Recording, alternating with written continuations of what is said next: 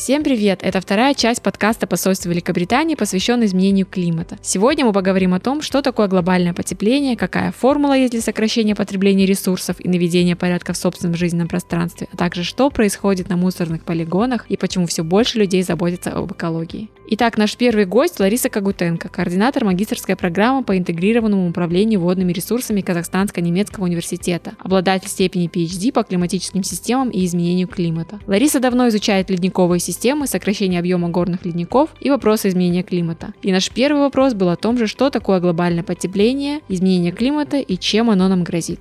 Если мы говорим о глобальном потеплении, то это человеческий фактор, а если мы говорим о изменении климата, то это все-таки естественный, природный такой. Потому что, как мы говорили, что климат изменялся и в разные эпохи. Сейчас у нас на самом деле даже период, когда у нас климат идет на потепление, естественный его ход. А глобальное потепление — это именно тот вклад, который был привнесен человеком в результате большого количество и концентрации парниковых газов. И они обязательно идут вместе и обязательно идут как бы в одном направлении. Нельзя изучать одно, не изучая другое. Нужно понимать, что в разные геологические эпохи на протяжении многих миллионов и тысяч лет климат менялся, и были периоды с гораздо более теплым климатом, чем мы имеем сейчас. Например, в 1200-е, 1300-е годы а, было гораздо теплее, и люди доплыли до Гренландии и даже начинали ее осваивать. И отсюда такое даже название Гренландия, зеленая земля. Возможно, было там даже земледелие, а сейчас это полностью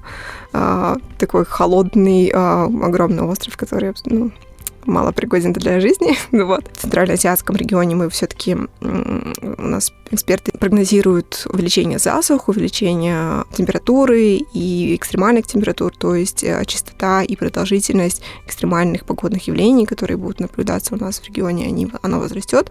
То есть если у нас сейчас плюс 35 летом, это может быть, но это буквально несколько дней то вот эти промежутки, они будут увеличиваться, и то есть будет это влиять на количество воды, то есть если у нас больше температура, больше испарения, то есть, в принципе, воды, скажем так, меньше, то есть эта вода испарится здесь и уйдет в какой-то другой регион, где она выпадет в виде осадков.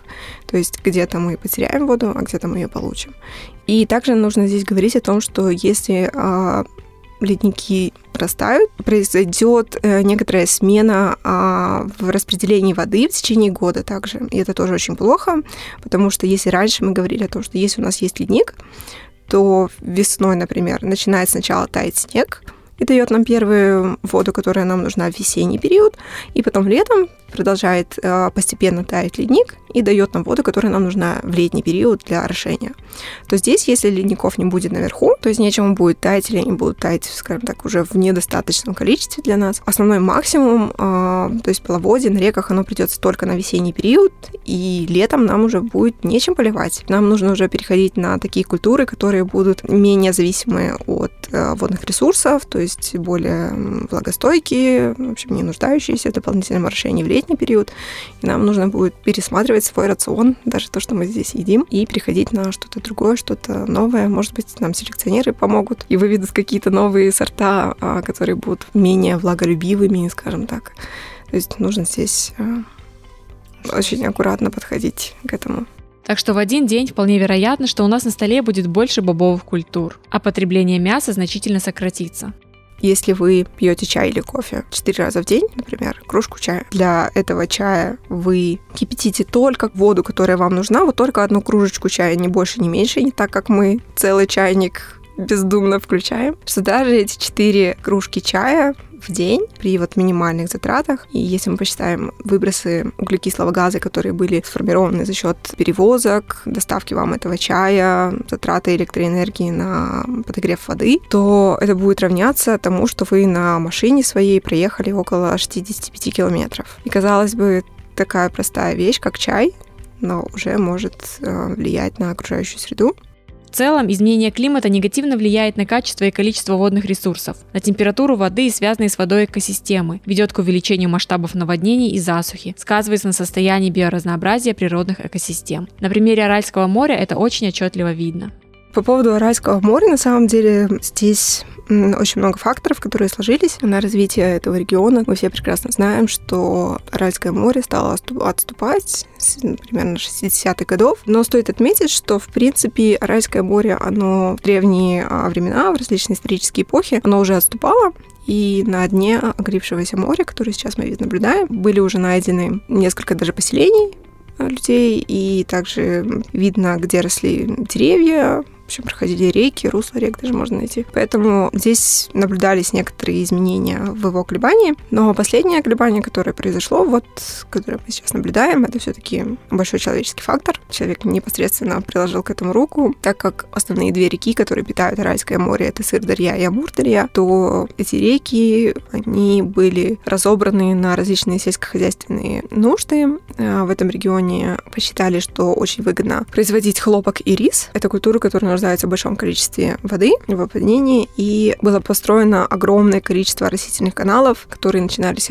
у этих рек, и чаще всего эта вода не возвращалась потом через коллекторно-дренажные какие-то воды. Она не доходила обратно уже к оралу. Она испарялась после того, как ее использовали где-то. И наш орал стал мелеть. Проблема еще в том, что примерно до середины 80-х годов об этом не говорили. В период советского времени не вся информация была доступна для людей, для ученых. И, в общем, об этом стали говорить уже только к концу 80-х годов, там, середины. И сейчас мы, конечно, видим, что орал сократился просто до него узнаваемости, вы никогда не подумаете о том, что то огромное практически море, которое было, превратилось в жалкое подобие, в маленькую лужу, на мой взгляд, очень печальное. И, конечно же, это очень сильно повлияло на людей, которые жили. Если мы говорим о том, что береговая линия ушла на 100 километров от некоторых населенных пунктов, например, в Узбекистане, от а, поселка Малинак, наше озеро Аральское, оно находится порядка 100 километров. Никогда ты до туда уже теперь сам не дойдешь, не доплывешь тем более. И основное влияние, конечно, это влияние на экосистему в целом, так как а, озеро стало мелеть, а, но при, и при этом стала увеличиваться его соленость. Она практически выросла в 10 раз, если мы говорим о Большом Аральском море, и практически в два раза, если мы говорим о Малом Аральском море. Малый Орал — это северная часть, они разделились в 89 году, Малый и Большой Орал. А Малый Орал находится на территории Казахстана, по большей части, и вот южные регионы уже на территории Узбекистана и Туркменистана. И вот именно Большой Орал, туда, куда впадала Амударья, и впадает в некоторые годы до сих пор, иногда, правда, совершенно практически не доходит, то здесь мы можем сказать о том, что если на территории, в общем, в озере а, было порядка более 30 различных видов рыб, и около 20 видов они использовались в промышленности, то есть их добывали, делали какие-то консервы, делали заморозки, что-то из них там делали еще, и это составляло практически основную э, занятость среди населения, то есть это рыболовы, это люди, которые работали на заводах, которые занимались дальнейшим распространением, логистикой и всем остальным, то теперь этим людям абсолютно нечем заняться, и с 80-х годов а, наблюдается очень большой процент безработицы. Очень многие люди уезжают оттуда. Стоит отметить, в принципе, что на территории Малого Орала в 2005 году построена Кокорайская плотина, которая по протяженности довольно небольшая, всего 17 километров, по высоте 6 километров, ой, 6 метров, простите. Но при всем при этом, а, даже если мы скажем, что она, в принципе, не такая уж и большая, но она, на самом деле, спасла северную часть Орала, потому что эта часть была еще более пресная, и много воды перетекало все-таки в южную часть, то есть вода уходила все равно все больше и больше. Но здесь удалось сохранить определенное количество воды, и даже есть планы по наращиванию этой плотины по дополнительному рукаву, который пройдет через дополнительный залив, то есть э, понизить соленость этого озера, то есть так как мы увеличим приток воды, пресной из Сырдарьи, то здесь будет возможно увеличиться количество рыбы, уже, в принципе, на территории а, Северного Орала существует несколько рыбоконсервных заводов, которые занимаются рыболовством, которые занимаются переработкой рыбы. То есть у людей уже есть работа, уже есть перспективы, уже есть возможность давать образование людям. Если регион развивается, если в него вливаются какие-то деньги, то есть а, появляется и возможность строить школы новые, детские сады, оставаться здесь со своей семьей и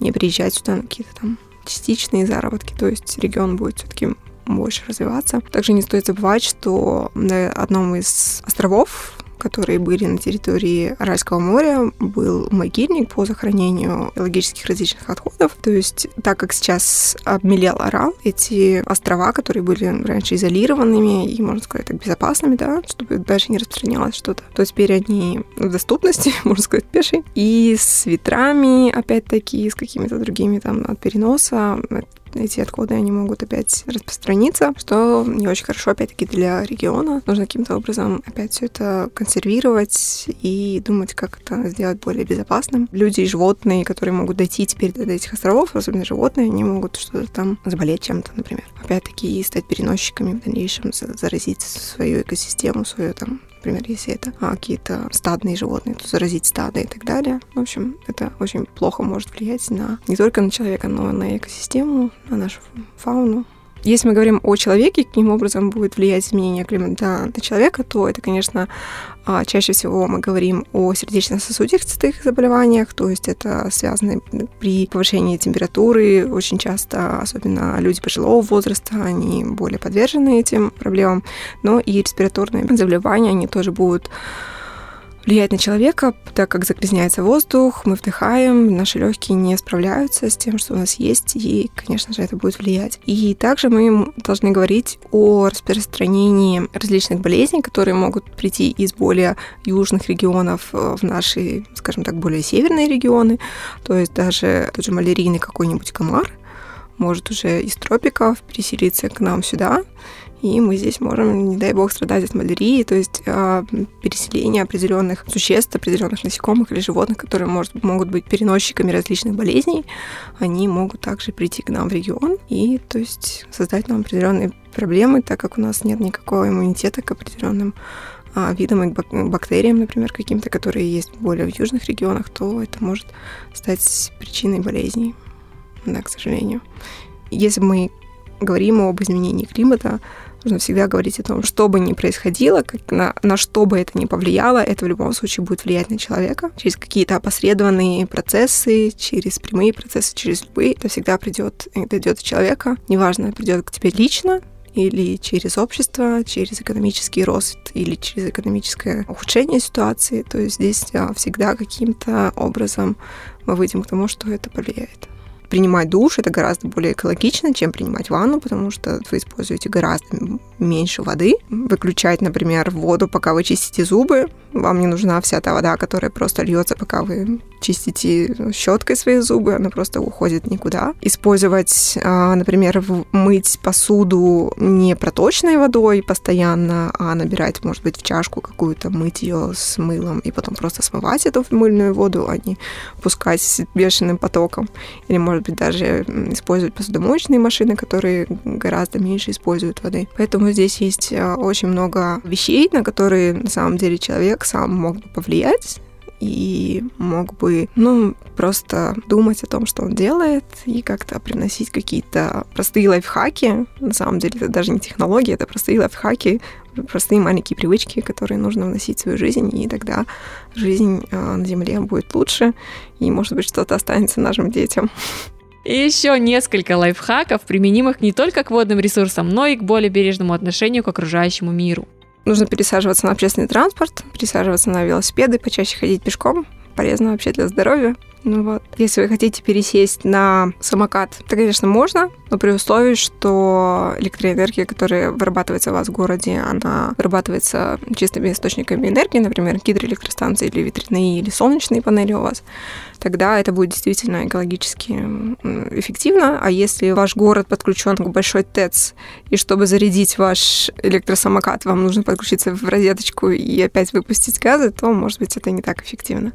Вот поэтому велосипед все-таки лучше. Также а, есть три правила скажем так, три рекомендации, три R, которые мы говорим. Это reduce, reuse, recycle.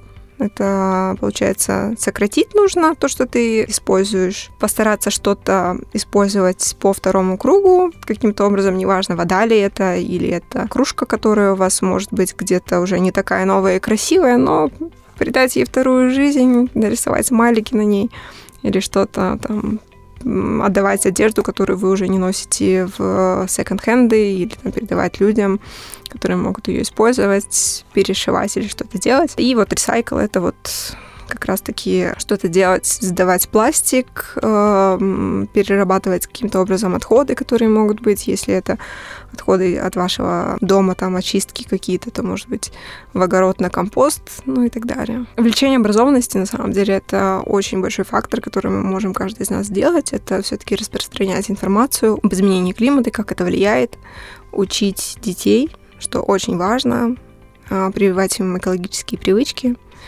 ну и быть, на самом деле, главным примером, начинать с себя, все это делать, и тогда, если дети будут видеть, что их родители это делают, то они, конечно же, последуют их примеру почитать, посмотреть. На самом деле на YouTube есть миллион различных каналов, которые этому посвящены, но я бы рекомендовала доверять только, скажем так, проверенным. Например, там Всемирный фонд э, дикой природы или, допустим, там сайты Всемирной метеорологической организации, где действительно проверенные факты, не поддаваться панике.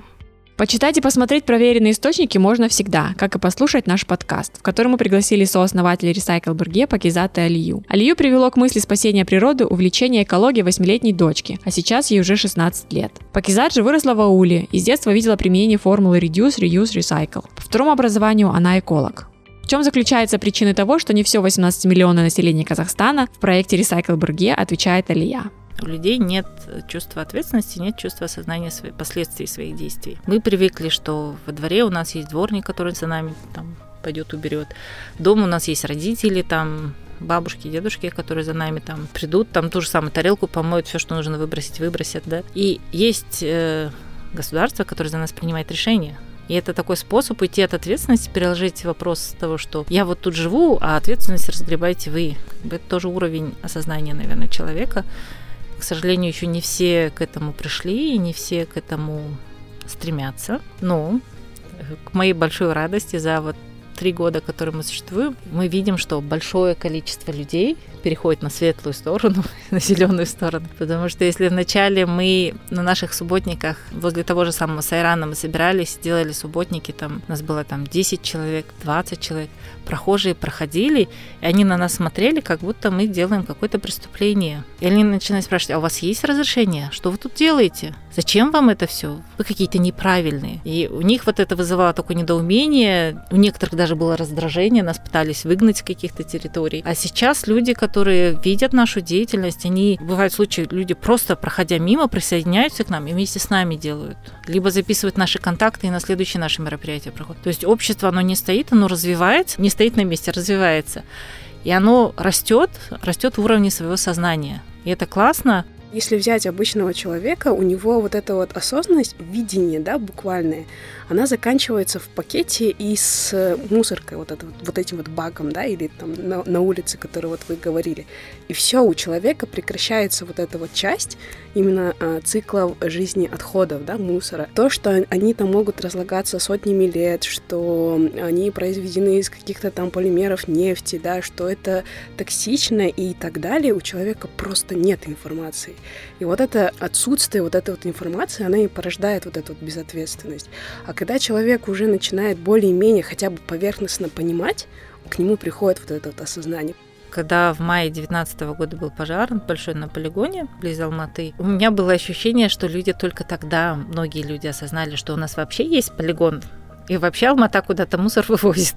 Потому что это вызвало такую бурную реакцию населения, хотя, ну что тут скрывать, у нас полигоны горят практически ну, добрую половину лета вокруг Алматы, ну не только в Алмате, во всех городах крупных, где есть большие мусорные полигоны, ввиду того, что там есть захоронение без раздельного сбора.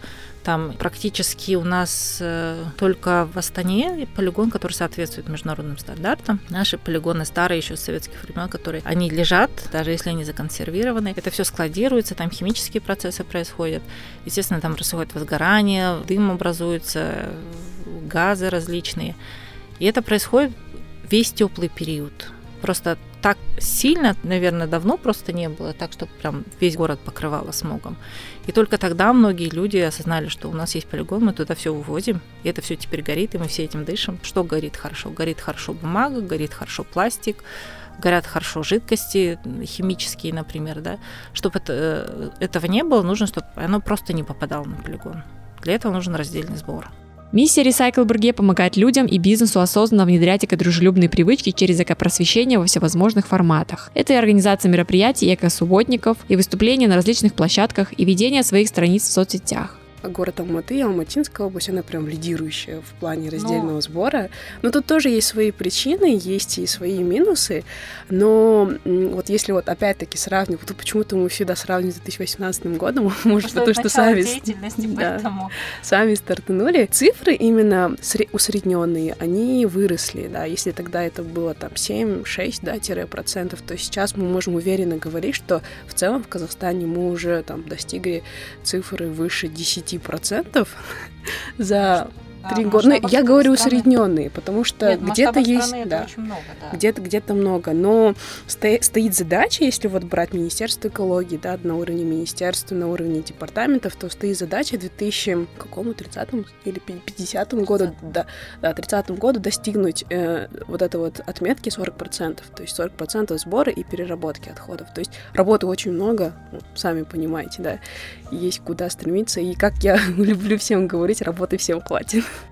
К сожалению, нам не удалось внести изменения в экологический кодекс о том, что раздельный сбор должен быть обязательный у источника, для того, чтобы у каждого дома был раздельный сбор, да, у каждого во дворе стояли баки для раздельного сбора. Мы несколько раз писали об этом в Министерстве экологии, пока экологический кодекс разрабатывался. К сожалению, это не учли, но надеюсь, что еще все впереди, мы это будем пробивать дальше этот вопрос. Ну, в любом случае, нас очень радует, что общество развивается, и развивается в правильную сторону.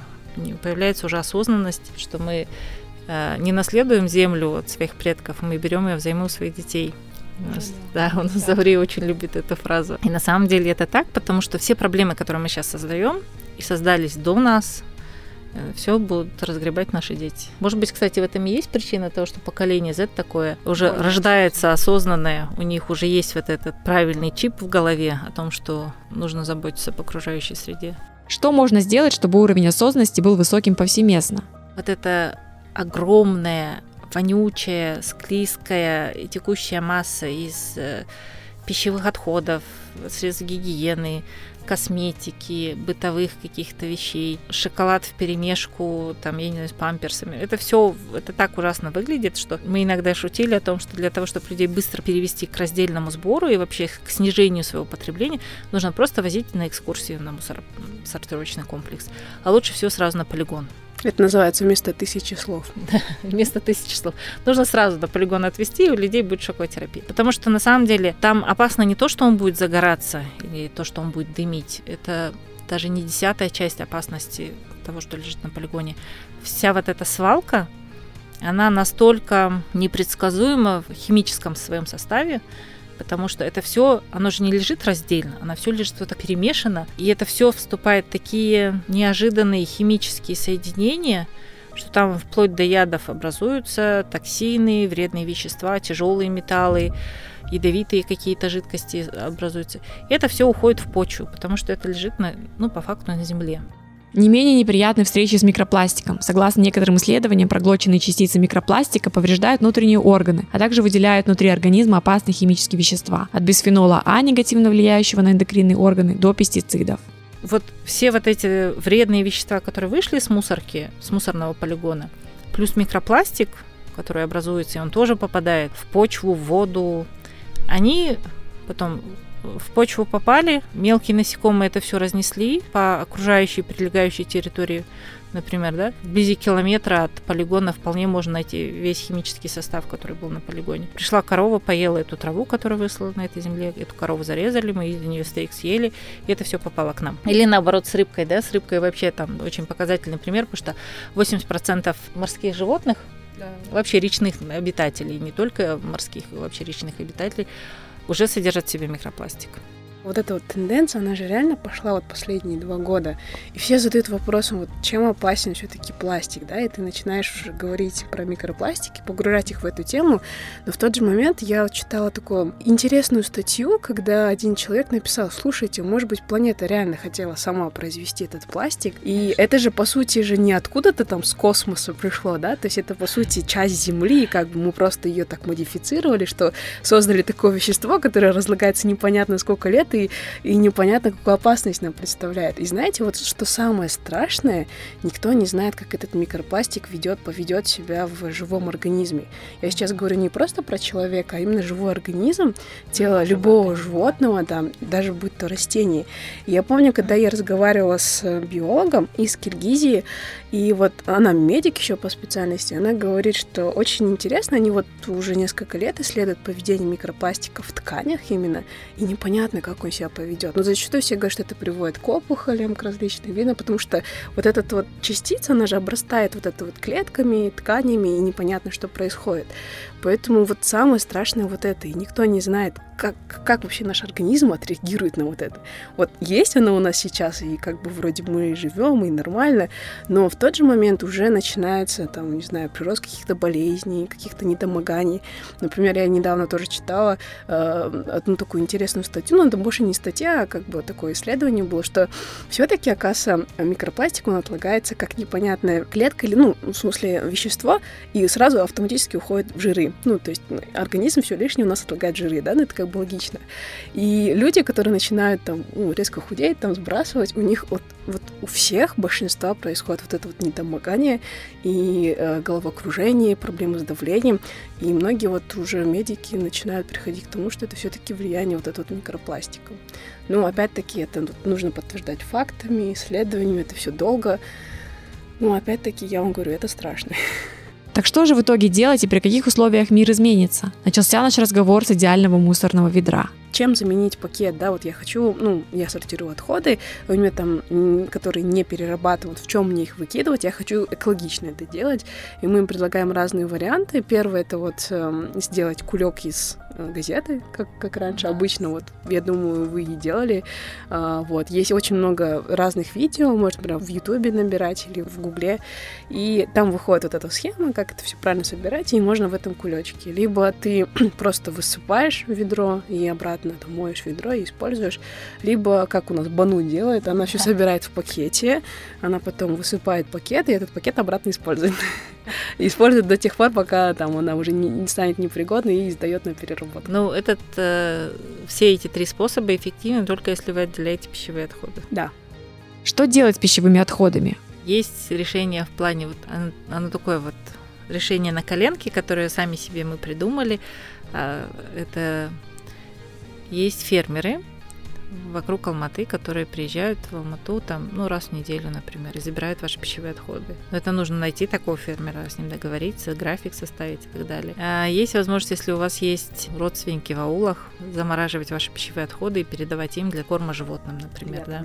Это, это мой способ.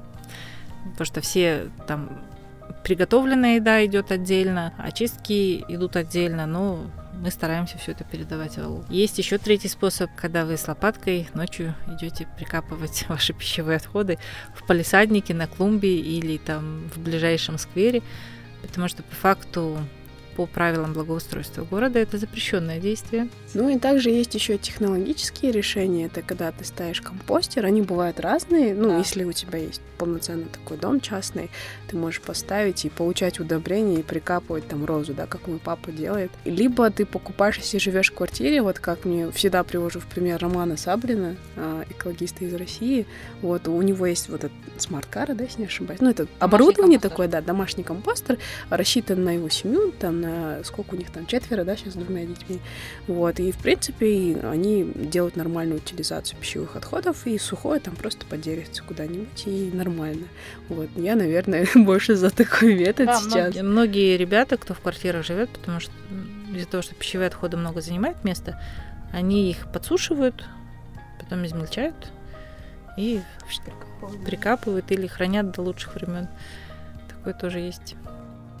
Ну или с червями, как у нас вот Миша делал, и с пакетом нет. Да. У него, ну, правда, сейчас, к сожалению, у него черви умерли, калифорнийские черви. Он туда вот прям в землю, в ящик прикапывал остатки овощей, фруктов. Там есть, ну, свои категории, что можно скидывать. И довольно-таки нормально это все было. О чем стоит еще задуматься, говорит Пакизат.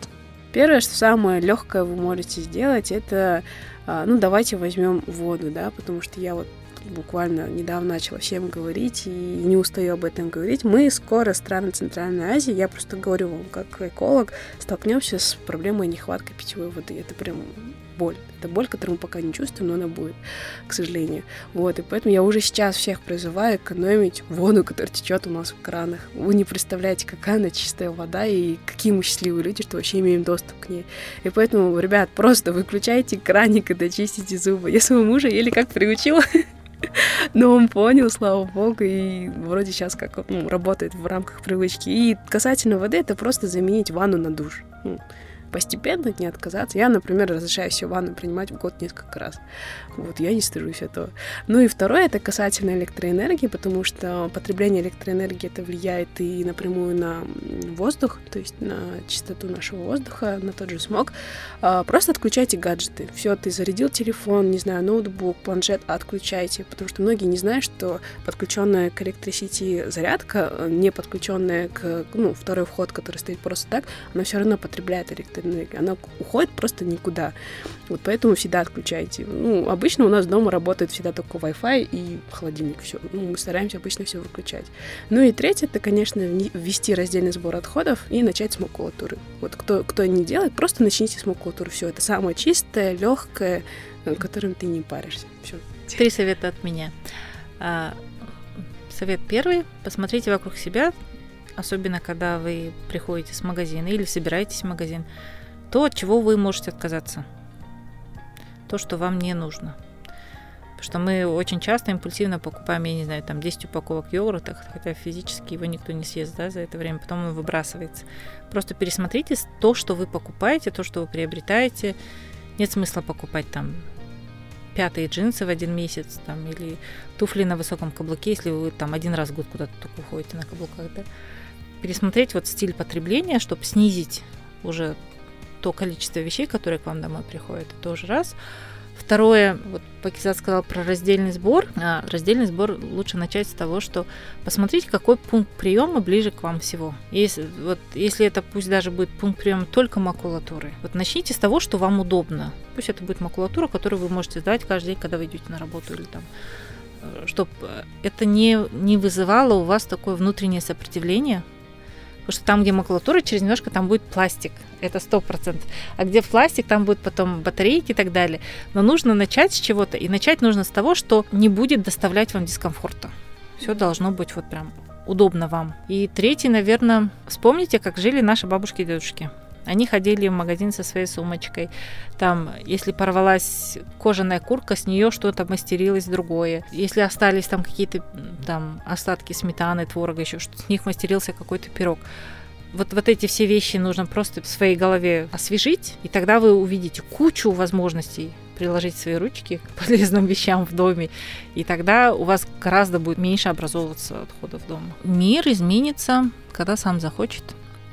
Тут два варианта развития. Либо это будет в приказном порядке, а, что, мне кажется, будет быстрее. Э, нет, это будет гораздо быстрее, будет эффективно, а, хотя бы просто на примере того, что была пандемия, всем сказали, ходите в масках, ходите в перчатках. Штраф 80, сколько там? Все ходили в масках, все до сих пор ходят в масках, уже год почти прошел, но все ходят в масках. И нет э, никого, кто выходит с плакатами на улице и говорит, отдайте, дайте мне право ходить без маски, потому что все понимают, что это надо. В этом есть потребность. Я против одноразовых масок, но я понимаю, что маска даже тканевая, пусть она будет многоразовая, она нужна, да, потому что это элемент защиты. Либо есть такой более мягкий путь, но он более долгий и длительный, когда человек, нужно человека постоянно проводить с ним информационную работу, ему разъяснять, рассказывать, объяснять, почему он тебе, э, почему этот пластик тебе не нужен, почему он для тебя вреден. И уже тогда человек через свое собственное желание будет отказываться от него. Но такой путь займет, ну, я думаю, что лет 20. Ну, ты же на условиях Казахстана говоришь. Я говорю про Казахстан при условии постоянной информационной работы приказном порядке это можно сделать за, за год. Но в приказном порядке многие страны выбрали именно приказной порядок, потому что многие европейские страны, некоторые азиатские страны запретили одноразовый пластик у себя вообще. Запретили пластиковые пакеты, например, у себя вообще. А, даже некоторые африканские страны уже впереди нас в этом отношении. Поэтому я думаю, что такой путь развития даже для нас может быть более эффективен, потому что он быстрее. Надеемся, что результаты работы таких организаций, как Recycle Berge и многих других, некоторые истории вы можете послушать в нашей первой части подкаста об изменении климата, мы видим гораздо ранее 20 лет. Пусть это будет максимально экологично. Это была вторая часть подкаста, записанного в преддверии конференции COP26 или 26-й сессии конференции сторон по обсуждению рамочной конвенции ООН об изменении климата, которая пройдет этой осенью в Глазго. Оставляйте свои комментарии, ставьте лайки и подписывайтесь на наш подкаст на платформах Spotify, Яндекс, Google, Apple Podcast. До новых встреч!